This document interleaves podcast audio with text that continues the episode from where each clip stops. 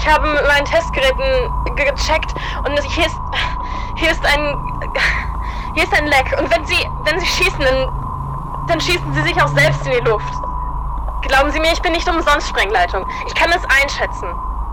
Also. Äh, was heißt denn hier Waffe? Sie haben gesagt, das geht alles friedlich über die Bühne und, und Sie retten meine Leute und äh, nicht sowas. Aber natürlich lege ich mich auf den Boden, wenn Sie das von mir wollen. Ich, denke nur nicht, dass Sie. Wir können das halt kooperierend machen, aber seien Sie sich bewusst, dass ich keine Angst vor Ihrer Schusswaffe habe, weil Sie wollen sich ja schlecht selbst. Was ist das? Dieses Geräusch stammt weder von den anwesenden Personen noch von dem Bohrer. Wir haben auch hier keine Zeugenaussagen und können daher nur spekulieren. Es kursiert allerdings das Gerücht, ein Riese. Ein riesiges Wesen sei durch die Wand gebrochen, eine Art Monster unter Tage. Einige Spekulationen gehen davon aus, es handelt sich um Barbarossa, den König unterm Berg. Umgeben von seinen Zwergen wartet er nur darauf zu erwachen. Dazu erreichte uns folgender Anruf in der Redaktion. Das ist der Barbarossa. Ich weiß es genau. Die Zeichen sind eindeutig. Er ist endlich erwacht. Die Raben sind fort. Ich habe ihn gesehen schon vor Jahren und keiner wollte mir glauben. Aber jetzt, jetzt müssen sie mir doch glauben. Da war er noch am Schlaf und sein Bart war lang und feuerrot. Ausgelacht haben sie mich. Aber jetzt, jetzt ist er zurück. Ich habe einen Gast in der Leitung. Professor Benecke. Können Sie unseren Zuhörerinnen und Zuhörern etwas mehr über das eben Gehörte berichten? Als Professor für ältere deutsche Literatur forschen Sie seit 15 Jahren zu den historischen und kulturellen Ursprüngen deutscher Sagen. Wie viel Wahrheit könnte an dieser Theorie wirklich dran sein? Also, ich interessiere mich schon lange für die Sage um Friedrich I., der 1152 gekrönt wurde. Viele wissen dabei nicht, dass die Legende um den verzauberten Herrscher ursprünglich dem Stauferkaiser Friedrich II. galt, ähm, allerdings wurde diese im frühen 16. Jahrhundert auf den König mit dem roten Bart übertragen. Nun ja, 1190 ertrank er dann, also Friedrich I., schließlich auf einem Kreuzzug in einem Fluss und seine Grabstätte wurde bis heute nicht gefunden. Vielleicht erklärt das, wieso er auch Jahrhunderte nach seinem Tod noch so bekannt ist.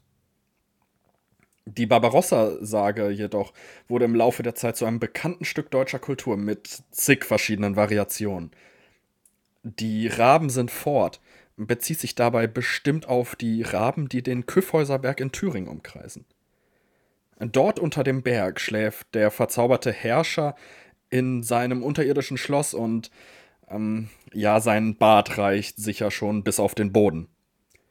Je nach Überlieferung erwacht er alle hundert oder gar tausend Jahre und schickt einen seiner Untertanen, manchmal auch Sterbliche, die sich in den Berg verirrt haben, an die Oberfläche. Dort halten sie nach den Raben Ausschau und solange diese die Spitze des Berges umkreisen, kann Barbarossa nicht zurückkehren. Erst wenn ein Adler die Raben verjagt, erwacht der König unterm Berg. Manche sagen dabei, er wird erwachen, wenn sein Bart den Marmortisch, an dem er sitzt, vollends bedeckt. Aber wie stehen Sie zu den Theorien des Anrufers? Dass die Legende wahr und Barbarossa zurück ist? Ähm, ja, also um ehrlich zu sein, ich halte diese Theorie für ausgemachten Unsinn. Da wäre als erstes die Lage des Küffhäuser Berges, was dagegen sprechen würde. Und, ah. Vielen, vielen Dank. Vielen Dank für Ihre Einschätzung, Herr Benecke. Sie haben es gehört, meine Damen und Herren. Die Gerüchte über den schlafenden König unterm Berg basieren auf uralten Sagen und Legenden, die seine Rückkehr verkünden.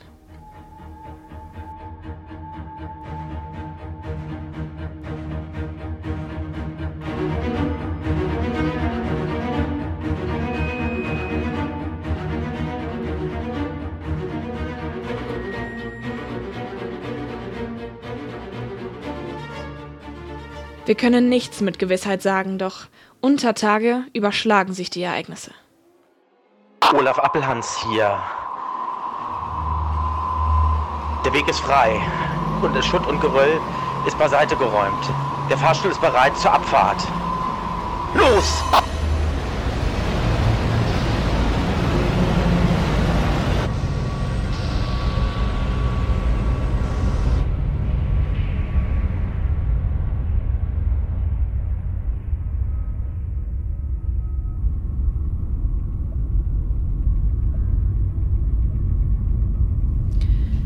Wir haben davon gesprochen, dass wir nichts wüssten.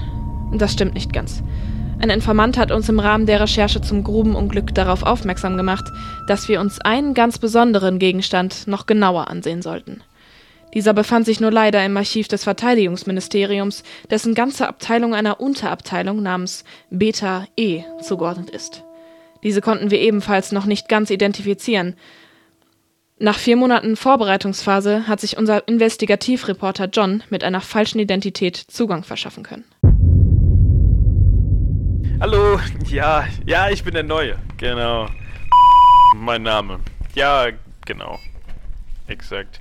Ich muss zugeben, ich kenne mich hier natürlich noch nicht so ganz aus. Also, ähm, falls ich mich verlaufen sollte gleich, kann ich sicherlich nochmal wiederkommen und fragen, oder? Also, naja, eigentlich funktioniert das nicht, weil wenn ich mich verlaufen habe, habe ich mich verlaufen. Aber wir tun jetzt einfach mal so, als würde mir das gleich nicht passieren. ja. Ach, nicht der erste, ja. Ja, ja, kann ich mir vorstellen. Gut, dann äh, bis später dann mal, ne? Ja, danke. So, ähm. Ich hoffe, Sie können mich so verstehen. Ich befinde mich jetzt gerade im Archiv, also ich habe es tatsächlich geschafft reinzukommen. War letzten Endes dann doch gar nicht so schwer, wie man bei dem Wort Verteidigungsministerium annehmen könnte. Aber Hallo. Wir sind jetzt drin.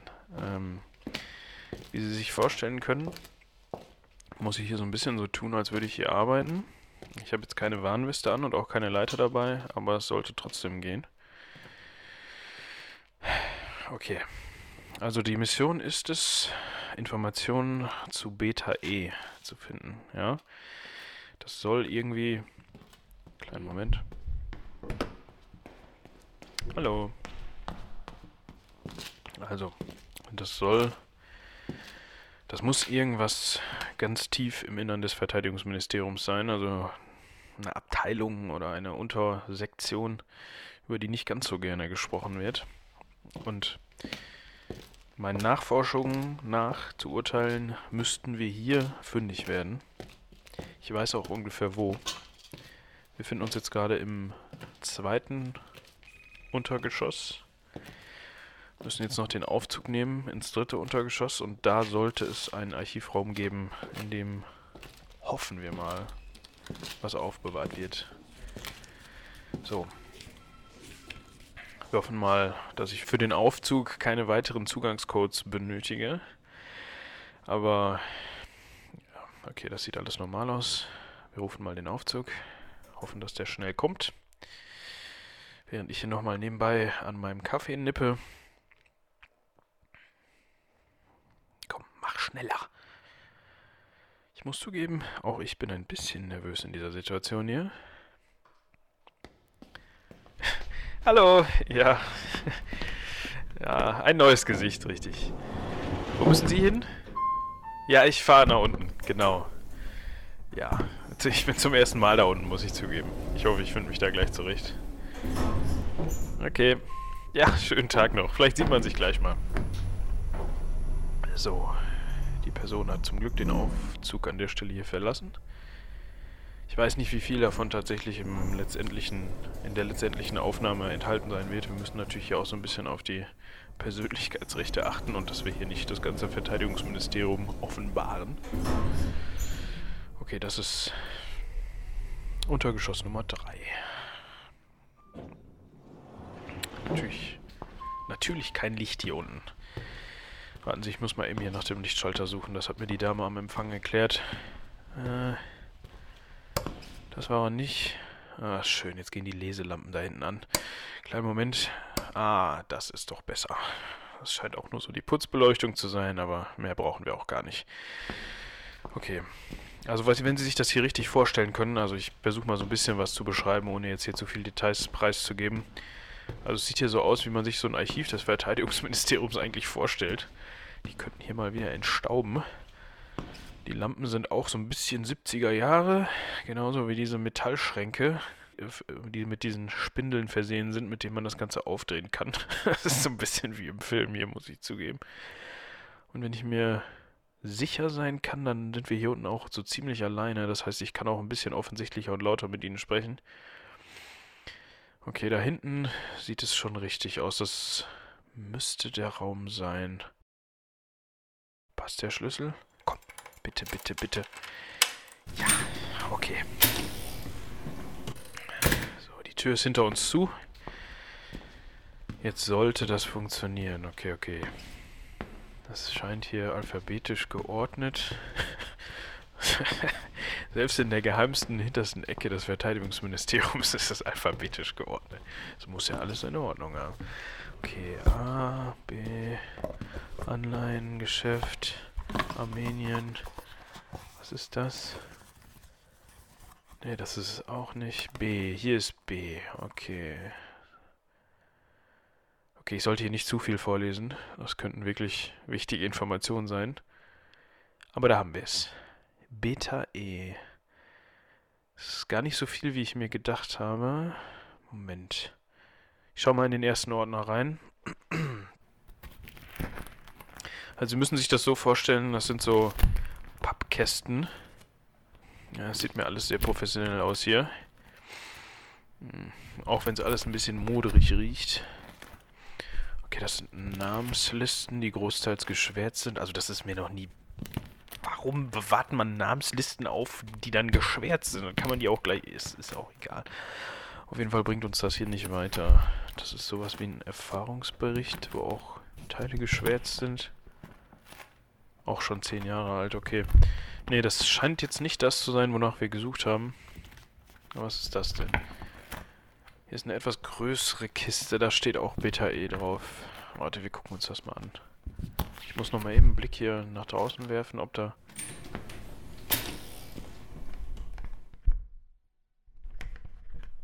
Ne, es scheint, scheint so, als ob wir nach wie vor alleine sind.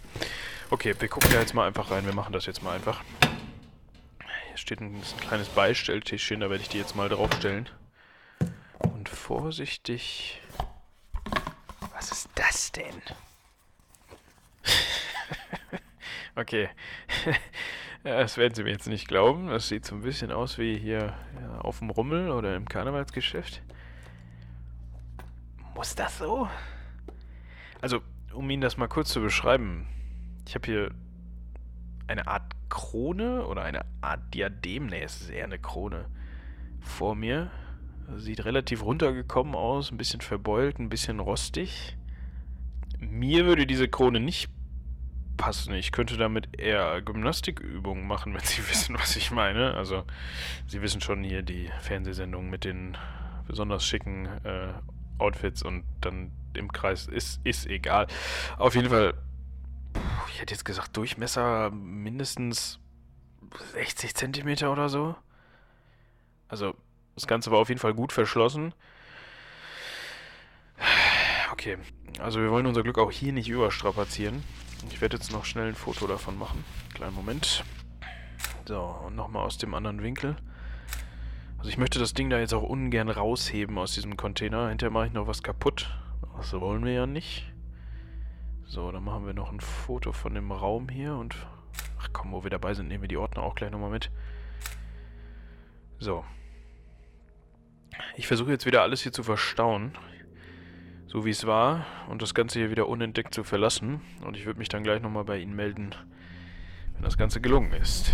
Oder ich melde mich aus einer Untersuchungszelle des Verteidigungsministeriums wieder. Aber das wollen wir ja nicht hoffen. Also, bis gleich.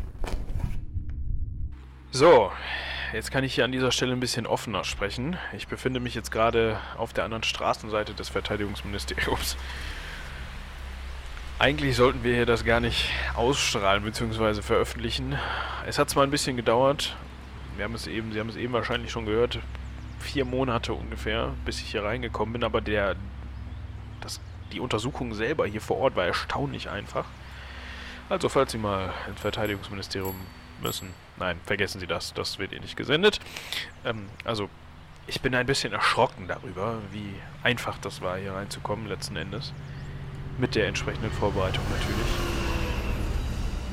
Bin mir aber unschlüssig, wozu uns diese Informationen jetzt führen werden, die wir hier gefunden haben, beziehungsweise kann das Ganze noch nicht wirklich einordnen, ob das Ganze überhaupt zusammenhängt oder nicht. Ähm, aber auch das wird sich wahrscheinlich im Nachhinein dann zeigen. Ja, mal wieder keine Aufwände gescheut.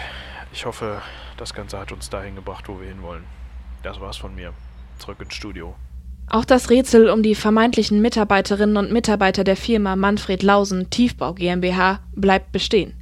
Wer sind diese Menschen in dem Bohrer und was wissen wir über sie, John? Also, diese Firma gibt es tatsächlich. Sie wurde in den 1970ern gegründet, hat aber keinen Firmensitz und ist immer mal wieder in Zusammenhang mit seltsamen Geschehnissen aufgetaucht. Auf eine schriftliche Anfrage hin wurde uns mitgeteilt, dass weder Fred Holmhauser noch Sophia Becker jemals dort angestellt waren. Und dass es nie den Auftrag gab, Bohrungen in dem besagten Gebiet durchzuführen. Die beiden lassen sich nicht auffinden und auch eine Anfrage an die Universität brachte uns nicht weiter. Die meisten Leute wissen nichts von einem Forschungsprojekt, so viel steht jetzt fest. Allerdings erreichte mich ein anonymer Anruf. Die Person sagte mir, dass er oder sie etwas wisse. Ich habe das Telefonat natürlich selbstverständlich sofort aufgezeichnet.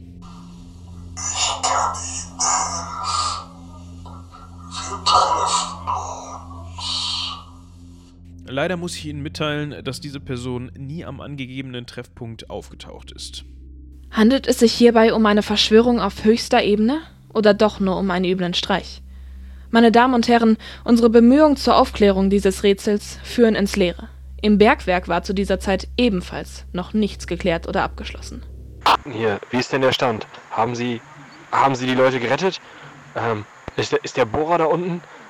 Äh, äh, machen die irgendwas? Mein, mein lieber Herr von Schauten, alles ist im grünen Bereich. Ähm, der Herr May und ich, wir haben die vermissten äh, Bergleute äh, hier in, in Sicherheit gebracht. Wir befinden uns auf dem äh, Weg nach oben. Aber was mit den Leuten mit Bohrer ist, äh, weiß ich nicht. Aber eines kann ich Ihnen sagen. Eines kann ich Ihnen sagen. Eines kann ich Ihnen wirklich sagen. Sie werden uns Rede und Antwort stehen. Over.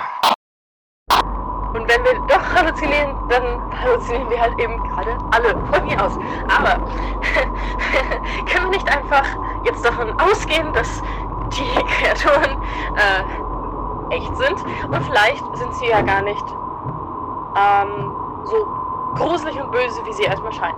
Denn, das ist jetzt eine steile These, aber ähm, sie können reden und sie haben uns nicht nur gesagt, dass der große Riese kommen würde, sondern auch, dass sie ein Ziel haben. Nämlich wollen sie an die Oberfläche. Und eigentlich sonst nicht wirklich viel. Sie wollen nämlich an die Oberfläche, weil sie zu lange unter Tage gewesen wären und haben irgendwie was von einer alten, alten Welt oder so, alten Zivilisation gelabert. Ja, irgendwie, dass die so früher an der Oberfläche waren und dann viel zu lange unten und irgendwie konnten sie früher reden und hatten irgendwie eine entwickelte Sprache oder sowas und jetzt zumindest, ich meine, ich habe da einen Schuss gehört, ich habe nicht auf sie geschossen. Ich vermute, wenn wir ihnen einfach nicht den Ausgang versperren, sollte alles gut sein. Ich bezweifle, dass sie jetzt nach uns suchen würden, wenn sie einfach nur nach oben wollen. Vielleicht ist es nicht schlau, den einzigen Ausgang zu blockieren. Äh, gar nichts. Äh, äh, Herr von Schauten, ähm, Appelhans hier. Äh, bitte bereiten Sie alles so weit vor, ähm, dass dann die äh, Bergleute auch entsprechend dann äh, behandelt äh, werden können. Äh, deswegen, es sollte nicht mal allzu lange, lange, lange, lange dauern. Ähm, die Bergleute sind versorgt. Der Herr May hat ihnen was zu essen gegeben.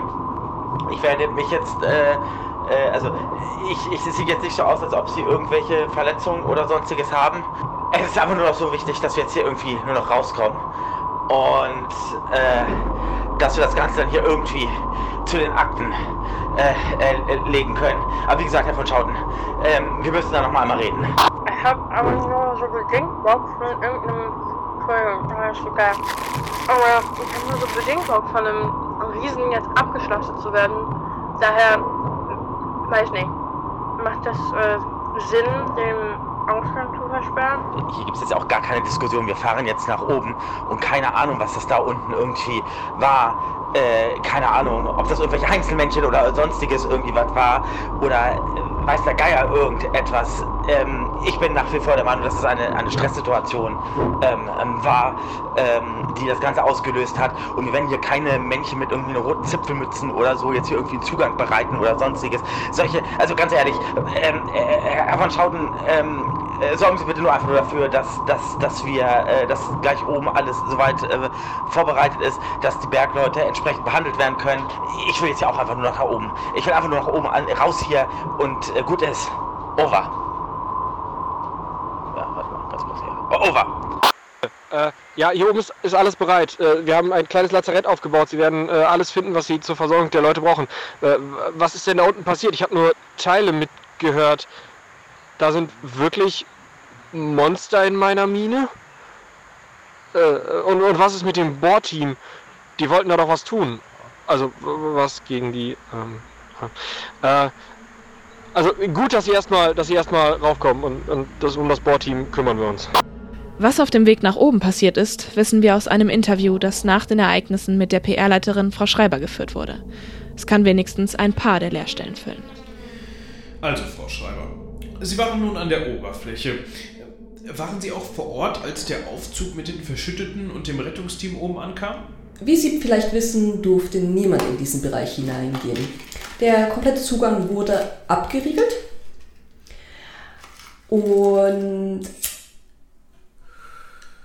man konnte durch das Fenster hindurch knapp 20 Leute sehen, die mit dunklen Anzügen durch die Gegend gelaufen sind. 20 Menschen, aber nicht vom Rettungsteam. Und Sie wussten nicht, wer das ist? Nun, wie Sie wissen, ich habe nur einen spezialisierten Bereich in dieser Firma. So, ich gehe davon aus, dass unser Chef seine eigenen strategischen Züge geplant hatte und äh, diese zu Hilfe gerufen hatte, um die Lage besser klären zu können. Hm, Okay, okay. Hm, Was haben die Leute gemacht? Nun, wie wir alle, haben sie erst einfach bloß gewartet. Man konnte natürlich relativ wenig sehen von der Entfernung. Es ist ja klar. Sie gaben zu Protokoll, dass die Leute auf Sie verdächtig gewirkt hätten. Was meinen Sie damit genau?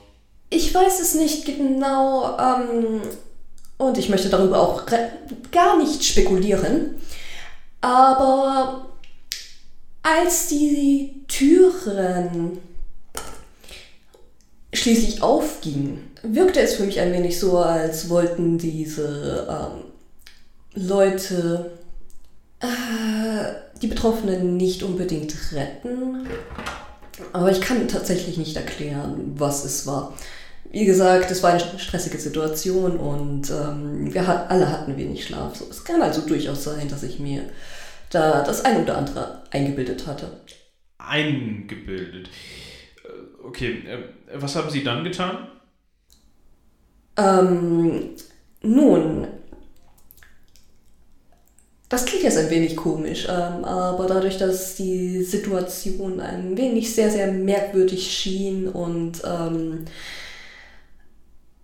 ich muss dazu anfügen, dass diese ähm, komischen Leute tatsächlich auch Waffen bei sich trugen, ähm, schien es mir das Richtige, den Feueralarm auszulösen. Und nun ja, eine Fluchtgelegenheit zu schaffen. Eine Fluchtgelegenheit.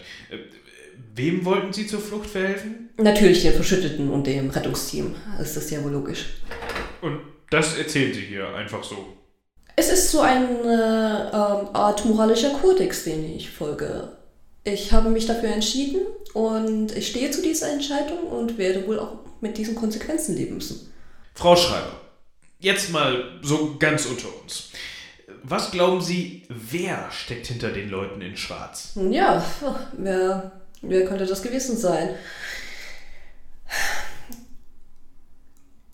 Irgendeine Organisation, Agenten, Polizisten, wer weiß das schon? Das kann ich tatsächlich nicht sagen.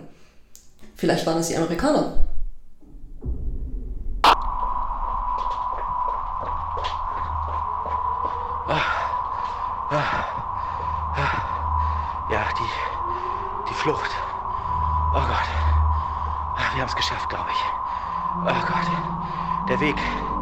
Stadt zurück. Boah, war gar nicht so einfach, aber auch jetzt nicht sonderlich schwer. Ich bin total aus der Puste. Boah, Gott sei Dank sind wir hier in dem Hotel. Hoffentlich sind wir hier erst einmal in Sicherheit. Leute, ich, ich kann nicht mehr. Ich, ich brauche erst einmal eine, eine kurze Rast. Doch. Äh, und dann können wir weitergehen. Ey, Leute, ganz, ganz ehrlich. Wer weiß, wer weiß, was die mit uns machen, wenn die uns kriegen. Ja. Ey, ey, es, ist, es ist unglaublich. Ihr glaubt gar nicht, äh, was, was, was da unten passiert ist. Oh Gott, das ist. Das lässt sich kaum in eigene Worte fassen. Oh Mann. Was, was, was, was, was haben wir da unten eigentlich, eigentlich gesehen? Oh Gott, ich brauche Ruhe. Ich brauche brauch wirklich Ruhe. Oh meine Güte, was sie wohl mit uns machen, wenn sie uns nur Schrank bringen. Ich bin total verwirrt. Ach Gott. Was, was, was meinst du, Kevin? Wir sollen das veröffentlichen. Ja. Wir sollen das alles veröffentlichen. Alles. Bist du dir sicher? Oh Gott. Okay. Wenn wir das alles veröffentlichen, dann, ja, dann kann uns niemand mehr was. Und ja, wir werden, glaube ich, aus dem Schneider. Das bin ich mir ziemlich sicher. Wie dem auch sei, die Sache muss definitiv dann an die Öffentlichkeit. Also wenn alles oder gar nichts. Kevin, was sagst du? Und hier enden unsere Aufzeichnungen, liebe Zuhörerinnen und Zuhörer. Was ist wirklich in der Mine geschehen? Was wollten die Leute in Schwarz dort unten? Haben sie etwas gesucht oder wollten sie das Rettungsteam daran hindern, ihren Geheimnissen auf die Schliche zu kommen? Unser Reporter John Paulus hat für sie versucht, sich erneut Zutritt zu den eingestürzten Gängen zu verschaffen, um mehr darüber herauszufinden, was dort unten wirklich geschehen ist. Jedoch fand er das Gebäude nach seinem letzten Besuch weiträumig abgesperrt und bewacht vor. Trotz mehrfacher Nachfragen war Aaron von Schauten, der Präsident der Rheinkohle KG, nicht zu sprechen. Die PR-Beauftragte Lena Schreiber teilte uns mit, Herr van Schouten stünde aus gesundheitlichen Gründen momentan für keinerlei Kommentar zur Verfügung. Nach den verstörenden Aufnahmen, die wir Ihnen hier bereits präsentieren konnten, scheinen die Ereignisse den CEO tatsächlich in Mitleidenschaft gezogen zu haben. Oder hat es vielmehr mit den Lauschangriffen auf das Büro der Bergbaugesellschaft zu tun? Wir berichteten Ihnen hier auch schon über die zwielichtige Vergangenheit dieses Familienunternehmens. Wohl möglich steckt die Rheinkohle KG mit den geheimnisvollen Leuten in Schwarz unter einer Decke. Auch die Funksprüche nach der Ankunft des vermeintlich externen Rettungsteams werfen weitere Fragen auf. Wer saß wirklich in dem Bohrer, der zu den Verschütteten durchbrach, und was waren ihre wahren Absichten? Sie könnten Aufschluss über dieses ganze Mysterium geben. Allerdings sind sie, genau wie die Verschütteten selbst, nach wie vor wie vom Erdboden verschluckt. Und was hat es mit den Aufsagen derer auf sich, die den Riesen Barbarossa und seine Untertanen gesehen haben wollen? Wie die Funkaufnahmen gezeigt haben, sprachen sowohl die verschütteten Mitarbeiterinnen als auch das Rettungsteam von merkwürdigen Vorkommnissen. Es bleibt fraglich, ob die Aussagen über Vogelgezwitscher und kleine Wesen, die die Rückkehr ihres Meisters ankündigen, den extremen Bedingungen zuzuschreiben sind, eine geschickte Finte der Leute in Schwarz darstellen oder möglicherweise doch der Realität entsprechen. Sie fragen sich vielleicht, wie wir überhaupt von diesen mysteriösen Vorgängen erfahren haben. Die Aufnahmen wurden uns zugespielt. Eine Rückverfolgung bleibt allerdings ergebnislos. Auch die Schicksale der Verschütteten und des Rettungsteams werfen weiter Fragen auf und lenken unseren Blick auf verschiedene Theorien. Gab es dort unten am Grund der Mine etwas Geheimes, das nicht ans Licht kommen durfte? Oder hat sich der sagenumwobene, stolze Kaiser des Mittelalters von seinem Thron aus Elfenbein erhoben, um den Platz an der Spitze seines Reichs wieder einzunehmen? Und wenn dies wahr ist, könnte es sein, dass der jahrtausendlange Schlaf unter Tage den Verstand des einst strahlenden Herrschers getrübt hat? Und sind er wohl möglich auf Rache?